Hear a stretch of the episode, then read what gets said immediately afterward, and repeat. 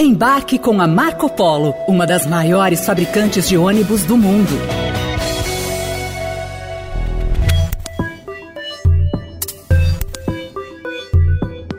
Em 2019, o ex-presidente Jair Bolsonaro anunciou uma medida que, segundo ele, ajudaria a movimentar o turismo. Antes de viajar para os Estados Unidos, o presidente Jair Bolsonaro assinou um decreto que dispensa o visto de entrada no Brasil não apenas para os norte-americanos, mas também para os cidadãos do Canadá, do Japão e da Austrália.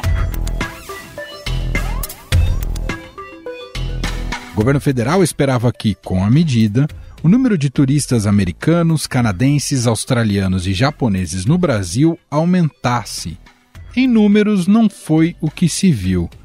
Mas aqui temos que pontuar que a pandemia atrapalhou os planos de impulsionar o turismo no país. Depois do fechamento das fronteiras terrestres, hoje veio a portaria do governo federal restringindo a entrada de estrangeiros no Brasil por voos internacionais. A medida entra em vigor na segunda-feira e vale por 30 dias para a União Europeia e mais 10 países.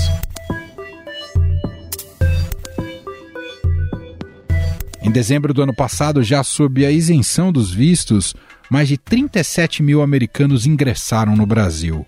Em dezembro de 2012, quando o visto era exigido, o pico foi de 31 mil americanos no país. Quando falamos dos canadenses, o maior pico de entrada de cidadãos no Brasil ocorreu em fevereiro de 2020, com mais de 6 mil turistas.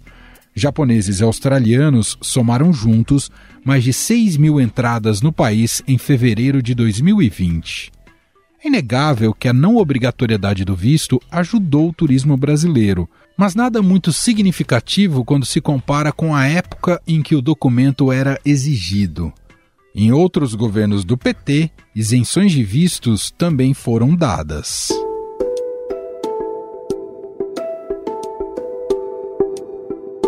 Durante a Copa das Confederações de 2013 e a Copa do Mundo de 2014, o Brasil chegou a estabelecer categorias especiais de visto para entrada e permanência por 90 dias de turistas que viriam para os eventos. A expectativa é que mais de 600 mil estrangeiros desembarquem no Brasil para assistir aos Jogos da Copa do Mundo. Para facilitar a entrada no país, a emissão de vistos foi simplificada. O pedido pode até ser feito pela internet.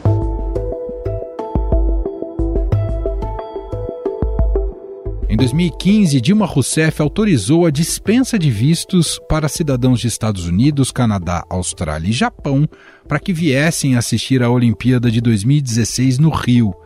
Em 2017, o governo de Michel Temer chegou a cogitar a isenção definitiva a esses países, mas com a política do ex-presidente norte-americano Donald Trump de dificultar a entrada de brasileiros no país, o Ministério do Turismo recuou. O governo americano deve endurecer ainda mais a política anti-imigração. Donald Trump prometeu revogar a lei que concede cidadania aos filhos de imigrantes que nascem no país.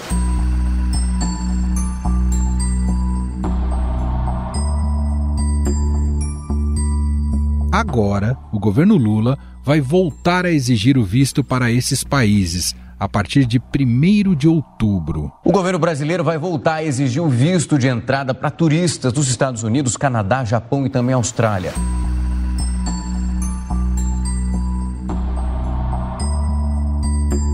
A decisão se dá pelo fato de que os quatro países não demonstraram a mesma reciprocidade com os brasileiros, ou seja, deixar de exigir os vistos. Mas como essa medida pode impactar no turismo brasileiro? Para falar sobre esse assunto, convidamos aqui o presidente da Associação Brasileira das Operadoras de Turismo, Roberto Aro Nedélcio. Olá, senhor Roberto, seja muito bem-vindo. Obrigado por ter aceitado aqui o nosso convite. Olá, Emanuel. Olá a todos os ouvintes desse podcast do Estadão. É sempre um prazer estar aqui, podendo falar e dando uma entrevista nesse assunto tão relevante para a gente aí, que foi uma surpresa a última semana aí para nós. Bom, então já vou pegar exatamente essa sua primeira impressão. Como é que o senhor avalia a decisão do governo de voltar a exigir o visto de turista para cidadãos de Estados Unidos, Japão, Canadá e Austrália? Olha, foi uma surpresa bastante negativa, né? Porque gente, quando foi feito isso há um tempo atrás, até antes da pandemia, a gente pegava com muita, assim, muita esperança, porque o visto, queira ou não queira, ver nossos brasileiros, né, que nós temos que ter a visto para os Estados Unidos, uma fila de mais de um ano para ir, ou então para o México. Então, o visto é sempre uma barreira, uma barreira que você coloca para atrapalhar a chegada de, de turistas. Pode ser fácil, pode ser online, pode ser de qualquer outra forma, mas é uma barreira que você coloca. E então eu vi isso com bastante preocupação, principalmente com o mercado brasileiro e na situação que nós estamos agora de recuperação, de querer trazer mais turistas para o Brasil, que é uma coisa tão importante que nós temos que fazer, realmente é uma, uma barreira que foi imposta pelo governo que eu acho desnecessária. Faltou diálogo do governo? Houve diálogo do governo com o setor em relação a, a essa tomada de posição? Não, com certeza não houve nada, nós fomos pegos de surpresa. A gente ficou sabendo pela mídia, para ter uma ideia. Normalmente nós temos sempre um bom relacionamento com o governo, com o Ministério do Turismo, com a própria Embratur. Tanto que até eu faço parte do Conselho Deliberativo da Embratur. Então foi uma coisa assim bastante negativa. Todas as entidades do turismo, inclusive ontem eu estive junto com um fórum do, do, da CNC da parte de turismo, então, foi feito um movimento junto à ministra do Turismo para tentar reverter essa situação. São turistas de Estados Unidos, Japão, Canadá e Austrália. Por que, que esses turistas são muito importantes para o mercado? Queria que o senhor explicasse para a gente. Bom, vamos fazer, vou até te basear no estudo real do professor da USP, o professor Glauber Santos, né, que é professor da, do programa de pós-graduação da Universidade de São Paulo, da USP nós, estamos, nós passamos por uma pandemia, estamos recém saindo da pandemia. Nós trouxemos 80 mil turistas desses quatro países nesse período. Isso injetou no Brasil cerca de, tirando uma média de gastos de cada, de cada turista, cerca de 330 milhões de reais. Então, isso era realmente o que aconteceu, o número que aconteceu.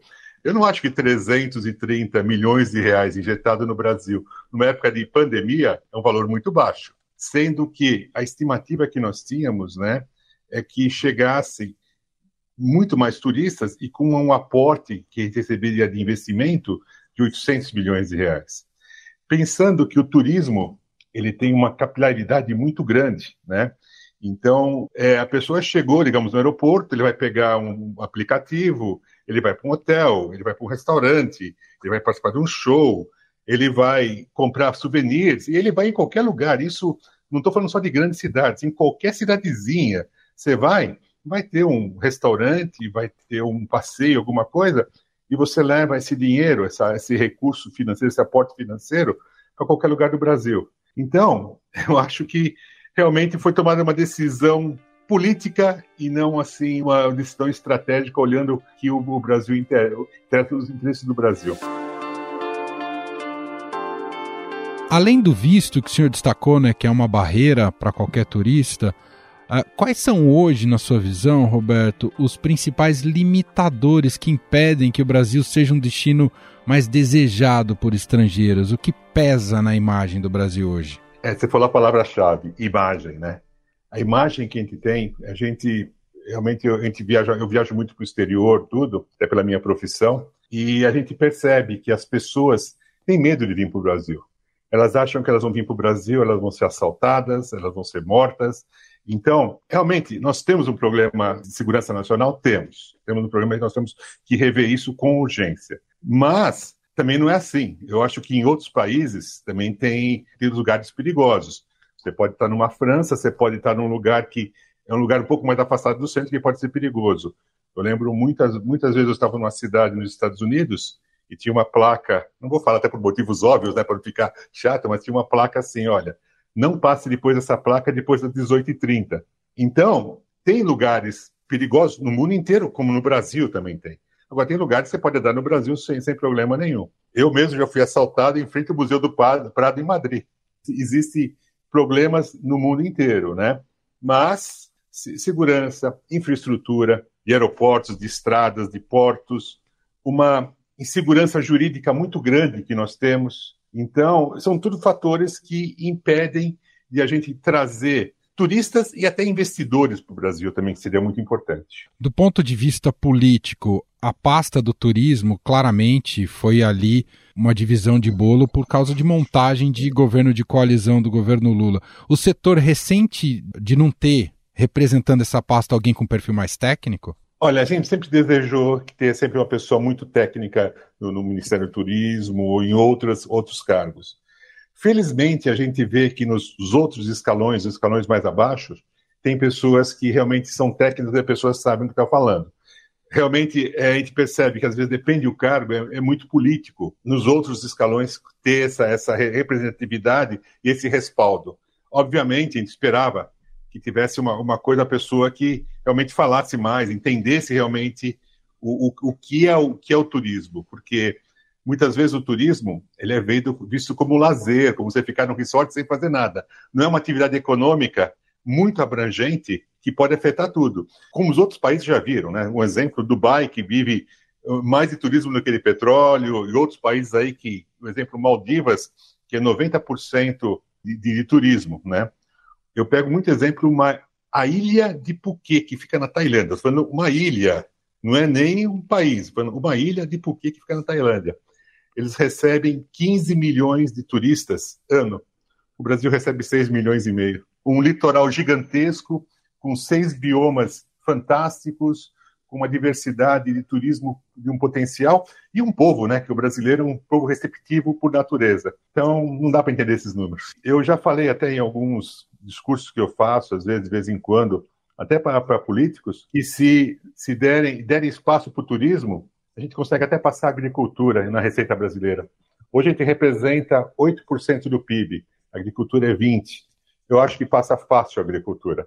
Só para a gente fechar, Roberto, atualmente, como é que está o setor em relação ao que viveu na pandemia? A gente já, já tem números parecidos com pré-pandemia de visitantes no Brasil? O turismo já alavancou a ponto de ter os mesmos níveis antes da pandemia ou ainda não?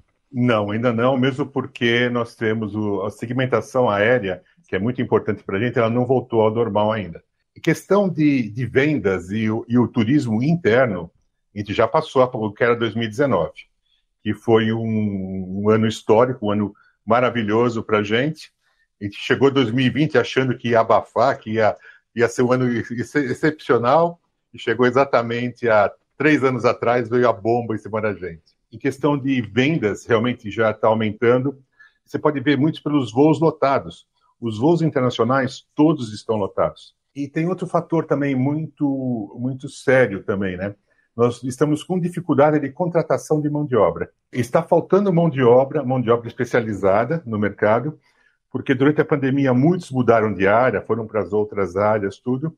E hoje no turismo tem muitas vagas abertas, há muitas vagas abertas. Você tem uma ideia, entre os operadores, começou um processo de canibalismo, né? Basicamente, um roubando o funcionário do outro, porque porque você não consegue pegar funcionários. Da minha empresa mesmo, eu também sou operador, uhum. eu, tenho, eu tenho quatro vagas abertas há, há, mais de dois meses e não consigo repor essas vagas. Então, demonstra que tem demanda do setor e não tem mão de obra, por incrível que pareça, mesmo com a situação de desemprego do país. É que, claro, muitas vezes requer uma mão de obra um pouco mais especializada. Né? Sim, sim, depende da função, a pessoa precisa saber inglês, ou ter uma, claro. uma noção de outro idioma, pelo menos escrever isso, né?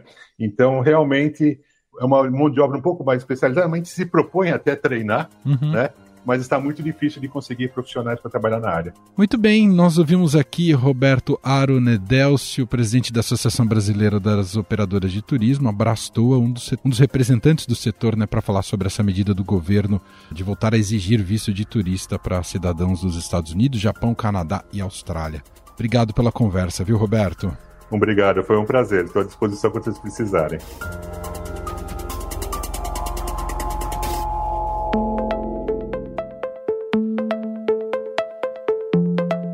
Para um norte-americano obter visto para vir ao Brasil, eles precisavam ir a um consulado brasileiro.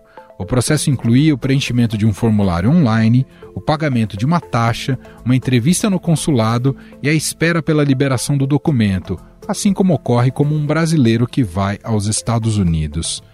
Em janeiro de 2018, o Brasil passou a aceitar vistos eletrônicos para turistas dos Estados Unidos, com custos e validades menores.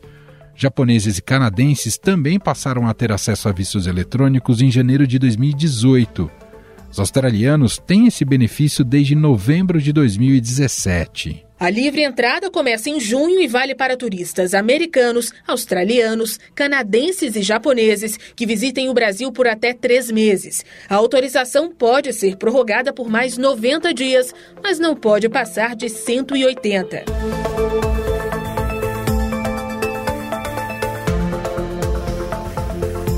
Nesta semana, o Ministério das Relações Exteriores informou que o governo brasileiro segue aberto a negociações para isenção bilateral de vistos com Estados Unidos, Canadá, Austrália e Japão. Afinal, como esta medida impacta nas relações do Brasil com estes países? Sobre o assunto, nós vamos conversar com o professor de Relações Internacionais da FGV e da FAAP, Vinícius Vieira. Olá, professor, seja muito bem-vindo. Obrigado por ter aceitado aqui o nosso convite. Olá, tudo bem? Eu que agradeço o interesse. Muito obrigado. Professor, o governo brasileiro acerta em voltar a exigir visto para cidadãos dos Estados Unidos, Canadá, Japão e Austrália? Do ponto de vista das relações internacionais, é um acerto, sim. Por quê? Porque o governo Jair Bolsonaro tinha concedido essa isenção de visto sem qualquer contrapartida dentro de uma lógica econômica. Qual é essa lógica econômica? Atrair mais turistas desses países que têm elevado poder aquisitivo, são países de renda muito maior que a renda brasileira, então movimentaria a nossa indústria turística. Porém, nós tivemos aí nesse meio tempo uma série de contratempos, a começar pela pandemia, a isenção começa lá em 2019, e pelos dados que eu percebi, que eu tive acesso, são os dados públicos, nós não temos ali nenhuma variação significativa, principalmente no caso de Canadá, no caso do Japão no caso da Austrália. No caso dos Estados Unidos, há uma retomada ali no pós-pandemia e houve um aumento significativo pós-isenção de visto. Mas será que foi por conta da isenção de visto? O fato é que nós não temos estudos a respeito. Então, do ponto de vista da diplomacia, qual é a lógica de fazer uma sessão como essa? Só fazemos isenções sem reciprocidade se obtivermos ganhos em outras áreas. E nós não tivemos nada dos Estados Unidos. Nós poderíamos ter tido, por exemplo, apoio para entrar na OCDE, que é o clube dos países ricos. Nada disso acabou ocorrendo, mesmo numa era em que os presidentes brasileiro e americano, no caso Jair Bolsonaro e Donald Trump, estavam muito alinhados ideologicamente. Então, faz todo sentido do ponto de vista da lógica na qual nossa política externa opera, a igualdade entre nações, não importa se são mais fortes ou mais fracas do que nós. Importante senhor destacar isso, a questão da reciprocidade, não necessariamente ela precisaria se dar nos mesmos termos, ou seja, a gente é, pede visto, eles pedem visto, ou concede, é, isenta visto, eles isentariam visto também. Poderiam ter acordos díspares, mas buscando manter algum equilíbrio nessa reciprocidade, é isso, professor? Exatamente. Toda a questão internacional, Manuel, nós temos aqui um potencial, aqui é uma expressão acadêmica, né, em inglês, issue linkage, ou seja, ligação de temas. Eu cedo numa parte e você cede em outra. Isso funciona para as nações, funciona para qualquer relação humana. Por quê? É como aquela velha frase em relações internacionais: os países não têm amigos, têm interesses. No caso da questão do visto, como eu disse, tinha um interesse econômico, mas os dados não correspondem ali a um ganho significativo. E até, vamos é, dizer a verdade, me parece que faltam dados a respeito do assunto, porque não basta ver o número de turistas, tem que ver quanto dinheiro a mais entrou na economia. E se tal uh, questão, né, tal aí uh, mudança, né, como foi no caso do governo Bolsonaro, das nossas tradições de sempre fazer essa questão do visto com reciprocidade, sem qualquer outra contrapartida, me parece que se trata de uma traição né, aos nossos princípios de política externa e, mais do que aos princípios, aos interesses. Nós podemos, sim, é, pensar em qualquer barganha, mas os ganhos têm que estar claros e, nesse caso, os ganhos ficaram se é que houve, ficaram muito obscuros. A, a grita que há até aqui, a reclamação que há do segmento de turismo, ela por enquanto não corresponde às estatísticas e o potencial que isso efetivamente poderia trazer de mais dinheiro para o país. Ou, ou melhor, não há dados suficientes para a gente tirar essa conclusão, professor? Eu não vi nenhum dado, além do número de turistas. E outra coisa, não está claro se o número de turistas americanos aumentou em 2019 acompanhando o número geral de turistas. Esse dado eu não tive acesso, até tenho curiosidade de ver. Eu vi que entidades do setor corretamente se manifestaram, é legítimo que defendam seus interesses, mas faltam dados. Eu não vi quanto de dólares adicionais esses turistas americanos sem visto trouxeram para o Brasil.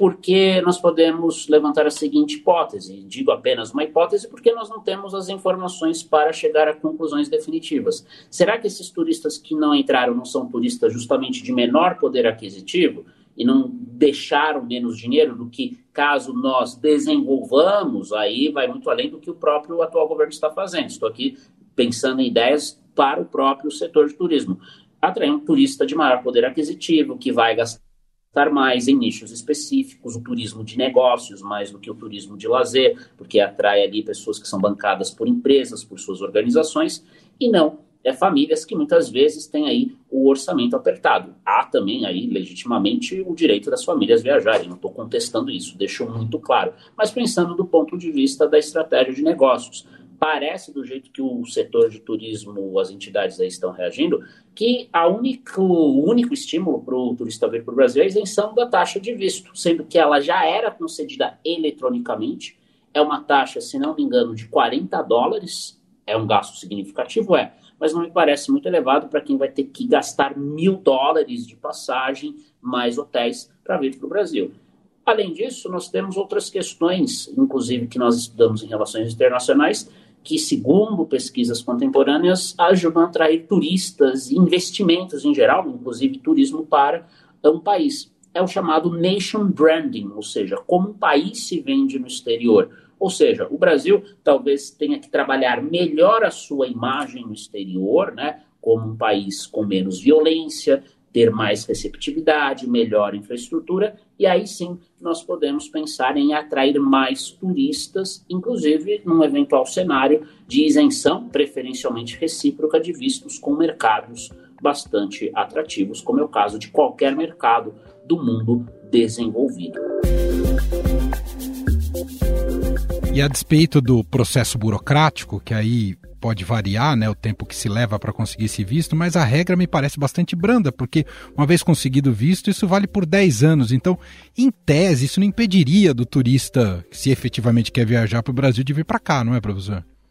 Exatamente. O, os vistos de turismo geralmente têm um prazo longo, né, um prazo grande. Também cabe ressaltar outro ponto: outros países, ainda que não exijam visto, tem instaurado aí mecanismos de controle digital, controle eletrônico. É o caso, por exemplo, da União Europeia, que em algum momento neste ano, está previsto para começar este ano, se não me engano, no segundo semestre, uh, a exigência de um pré-cadastro, que não é um visto, mas é um pré-cadastro, e ainda assim, tal como funciona no visto, o indivíduo que viajar pode ter sua entrada negada pelo oficial. No fim das contas, sempre depende ali da verificação do oficial do porto, do aeroporto, de entrada. Então é um mecanismo até salutar do ponto de vista do controle, né, do controle de quem entra e sai do país e pode até ajudar, principalmente no caso dos Estados Unidos, o fluxo ali de potenciais pessoas que sabemos, né, viajam, obviamente na maioria dos turistas, mas cometem crimes, né, são procurados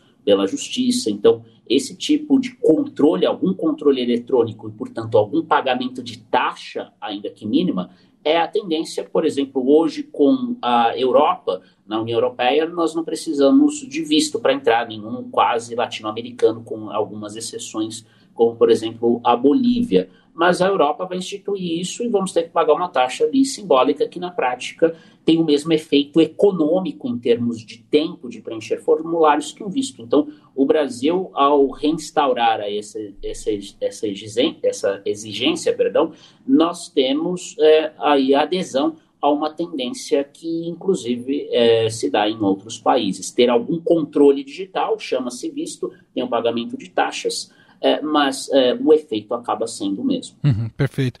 Para a gente fechar, professor, a medida é, é, a medida né, de retirar a isenção, que vai valer a partir de outubro, ela é recebida normal, com naturalidade por esses países ou cria alguma espécie de mal-estar? Em hipótese alguma, porque nós fugimos da regra. A regra na diplomacia é sempre a reciprocidade. Você me concede isenção de visto, eu também concedo. Você concede é, permanência média de 10 anos, eu também tendo a conceder permanência média de 10 anos. 10 anos, por exemplo, é, é, é o máximo ali que eles dão né, no turismo americano, só que com visto, com filas. Basta ver as filas aqui na Zona Sul de São Paulo, ali na Chácara Santo Antônio, para as pessoas quererem viajar. É, e o, o, Brasil está até fazendo, facilitando né, ali a vida é, dos americanos. Claro que alguém pode argumentar, mas professor, mas Vinícius, olha, é, obviamente os americanos são mais rígidos, eles têm mais poder de barganha. Sem dúvida, eles têm mais poder de barganha, ninguém nega isso mas ceder o nosso pequeno poder de barganha em troca ali do que aparentemente, novamente, o setor tem que dizer aí quanto de dinheiro adicional foi injetado no setor com esses turistas que vieram ali pré-pandemia em 2019 e agora na retomada graças a essa uh, re, uh, retomada do, do turismo pós-pandemia. O setor se mostrar que nós não ganhamos além nada além de migalhas no setor de turismo, aí sim é, é, a decisão do governo é sujeita a uma crítica dura. Se não, é a boa e velha, o, o bom e velho retorno à normalidade diplomática das relações que devem ser fundamentadas na reciprocidade. Perfeito. Vinícius Vieira, professor de Relações Internacionais da FGV e da FAP, gentilmente aqui atendendo a nossa reportagem. Obrigado pela entrevista, viu, professor? Eu que agradeço, muito obrigado, até mais. Estadão Notícias.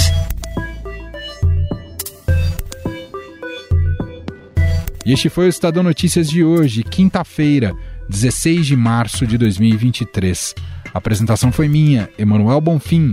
Na produção, edição e roteiro, Gustavo Lopes, Jefferson Perleberg e Gabriela Forte.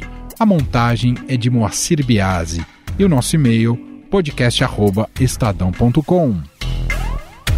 Um abraço para você e até mais.